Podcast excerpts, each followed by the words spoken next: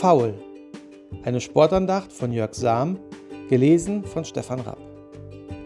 Faul. Das Thema sorgt für heiße Diskussionen. War es ein Foulspiel oder war es keins?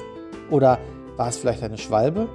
Wenn es ein Foul war, war es im Strafraum oder noch davor? War es so hart, dass die Gesundheit des Gegenspielers gefährdet wurde? Daran erinnere ich mich noch sehr gut.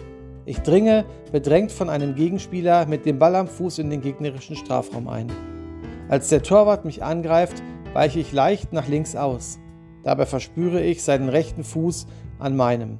Ich falle. Es gibt Elfmeter. Aber es gibt auch Beschwerden der Gegenspieler, das sei eine Schwalbe gewesen. Zugegeben, weggehauen hat er mir die Beine nicht. Hätte ich jedoch versucht weiterzulaufen, wäre meine Torchance vermutlich vorüber gewesen. Also ging ich mit einem gewissen Kalkül zu Boden. Gäbe es darüber alte Fernsehaufnahmen, würde ich gern mit dir diskutieren, ob ich wirklich am Boden landen musste oder ob ich nicht doch hätte versuchen sollen, irgendwie das Tor zu schießen. Denn eigentlich kann ich mir Fußball nicht vorstellen, wenn alles abgepfiffen wird, was einen zum Stolpern bringt. Was ist nun ein Foul? Die Antwort auf diese Frage mag zumindest im Sport manchmal sehr blickwinkelabhängig sein, aber auch abseits des Spielfeldes und im Leben allgemein, finde ich, ist es nicht immer so leicht klar zu bewerten, ob gerade gefault wurde oder nicht. Ist es schon ein Foul, wenn der Trainer bei der Pausenansprache in der Kabine laut wird und uns als Luschen bezeichnet, auch wenn wir die erste Halbzeit luschig gespielt haben? Nach dem Spiel haben wir in der Mannschaft heftig darüber diskutiert, weil auch das A-Wort gefallen war. Wir kamen zu unterschiedlichen Ergebnissen. Lehnen wir uns an Sepp Herberger an, ist faul im Sport sicherlich dann, wenn der Schiedsrichter das so pfeift. Aber wer pfeift außerhalb des Wettkampfs und bewertet, ob ein Einsatz noch regelkonform ist? Gehört ein bisschen Foulspielen zum Leben nicht genauso dazu wie zum Sport?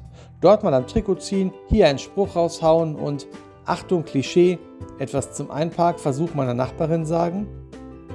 Ja, als Erwachsener lebe ich eigenverantwortlich, muss vieles allein entscheiden. Doch wenn ich mich darauf einlasse, bekomme ich auch viel Unterstützung von außerhalb meines Lebens. In besonderer Weise bietet sich dafür die Bibel als lebendiges Buch an. Nein, es geht nicht nur um jüdische und christliche Geschichte, sondern unter anderem darum, in ihr das Leben zu finden, das sich der Schöpfer ursprünglich ausgedacht hat. Es ist das Leben mit Jesus Christus. Und in der Auseinandersetzung mit Jesus kann ich dann viele Facetten entdecken, die mir helfen zu unterscheiden, ob ich gerade faul spiele oder doch nicht.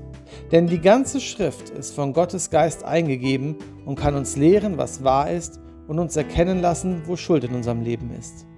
Sie weist uns zurecht und erzieht uns dazu, Gottes Willen zu tun.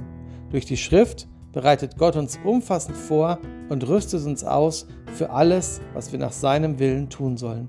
2 Timotheus 3, Vers 16 und 17.